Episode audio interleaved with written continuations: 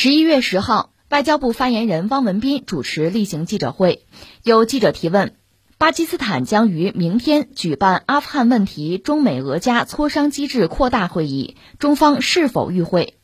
汪文斌表示，中方支持巴基斯坦举办这次阿富汗问题中美俄加磋商机制扩大会议，支持一切有利于促进阿富汗和平稳定、凝聚各方共识的国际努力。中国外交部阿富汗事务特使岳小勇将率团出席会议。哎，有一阵没有关注阿富汗的问题了。其实阿富汗现在本身还是遇到很多的麻烦，而国际社会对阿富汗问题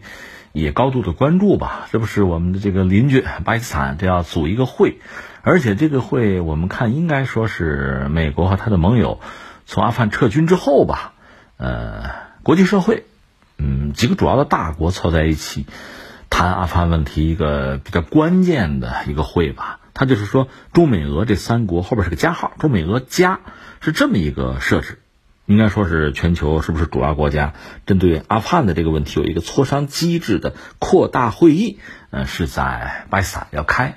呃中国确认要参与，中美俄嘛，呃确认要参与，因为中国作为阿富汗应该说非常主要很大的一个邻国了，那么阿富汗本身它是不是能够恢复秩序？能够稳定，能够安全，能够发展，那与我们是有影响的。我们当然很关注它了，所以我们肯定是要参与。美国也不可能不参与啊。美国阿富汗说白了有他自己的利益，正是因为巨大的利益，他才进去；也正是因为巨大的利益，他在那熬了，就坚持了二十年，实在是熬不住了，撤出来了。但是利益也不能完全的放弃啊，啊，他有他的想法啊，所以涉及到阿富汗的问题，他是高度的关注，也频繁的在介入。啊，俄罗斯是另一个国家，这都是全球几个主要的大国吧？呃，在阿富汗有利益，同时呢，也关注阿富汗局势的演进和发展，而且要施加影响力，希望让这个态势向有利于自己的一方去演进。当然，除了中美俄，还有其他一些国家。那巴基斯坦本身又作为阿富汗的一个重要的邻国，而且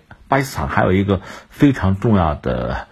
值得一提的和其他国家不太一样的在哪儿呢？就是在上一回。就是美军推翻塔利班那个政权之前，塔利班曾经统治阿富汗有五年的时间吧。那个时候，全球范围内承认这个政权的国家少之又少，而巴基斯坦是其中之一。另外呢，就是在美军推翻了塔利班之后，那么阿塔本身呢，等于转入地下，和美军一直在抗争二十年的时间。另外呢，又出现了所谓巴塔，就是巴基斯坦塔利班，它是反政府的。那么，巴基斯坦的塔利班和巴基斯坦政府之间的博弈也持续了非常漫长的时间。那现在呢？呃，阿塔就是阿富汗的塔利班呢，重夺阿富汗政权，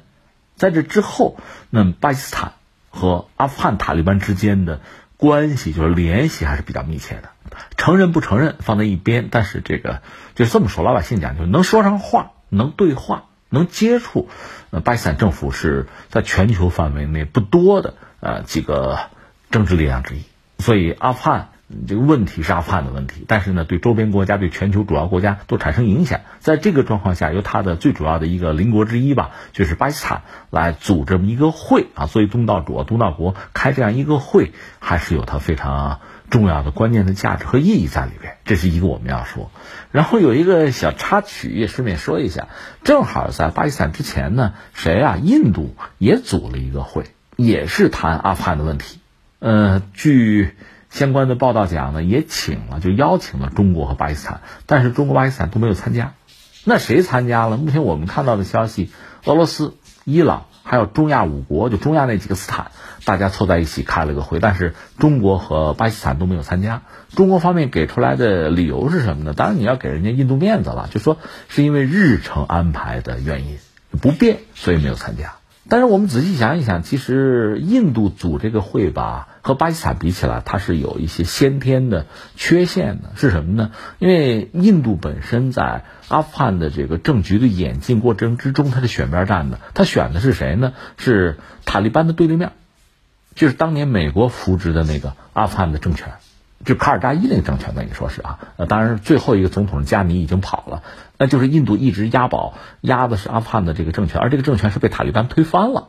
一直到最后一刻，实际上印度还在实际上是干预阿富汗的这个内部的事务，说阿富汗呃政治进程，他是向阿富汗运军火，而不是人道主义物资，而这个军火呢是给了阿富汗的政府军。但是随着塔利班的攻城略地，政府军一触即溃啊，一泻千里，那等于说印度在阿富汗押宝彻底押错了啊，赌赌输了。他之前也想投阿富汗的基础设施，可能几十亿美元也是有的，全打水漂了。直到最后一刻，他才下决心和塔利班接触，但是为时已晚。这是印度，所以这样一个国家组织一个会，也关于阿富汗的会，而且阿富汗现政权是塔利班。你说能有什么好的价值或者作用？你要参加这样一个会的话，塔利班会怎么想？那翻回来，巴基斯坦恰恰相反，因为他等于说和呃塔利班能说上话，有长期的稳定的联系。在这么一个状况下，如果印度和巴基斯坦，还不要说他们俩彼此之间这个关系怎么样，只是说他们分别组这两个局、这两个会，换你，你参加哪一个更合适？那不明摆着的吗？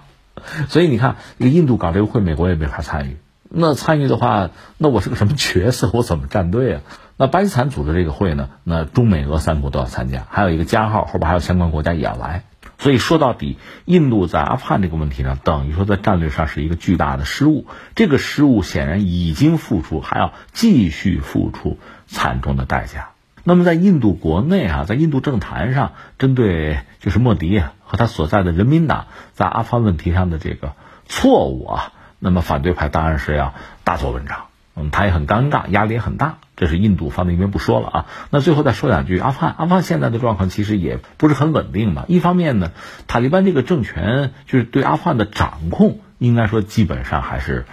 比较到位啊，逐渐的在渗透啊，在深入，所以阿富汗的相关他们也是用省啊作为行政区划吧。新的省长的任命，就是地方高官的任命，呃，已经完成了一轮。另外前两天我看塔利班还搞了个大阅兵，呃，这个阅兵就非常可笑了哈。这个如果你只是看阅兵的装备，你会怀疑这是美军啊，美国的盟军啊，因为大量的美式装备，从这个悍马车到直升机哈，而且从塔利班士兵的装束上讲。也几乎是简装的美军，就是服装啊，就是从这个头盔啊，到这个军服啊，呃，就是装具啊，这个护具，整个很美军范儿，非常有意思。那么美军在阿富汗确实丢盔弃甲，遗弃了大量的装备为塔利班所用，就很搞笑的一个事情，是吧？但是塔利班现在面对一个非常大的问题是什么呢？就是那个所谓的 ISS，那个伊斯兰国，确切讲叫什么呼罗珊省，一直在制造事端，各种各样的这个呃恐怖袭击、爆炸事件。你而且不分青红皂白，就是搞你，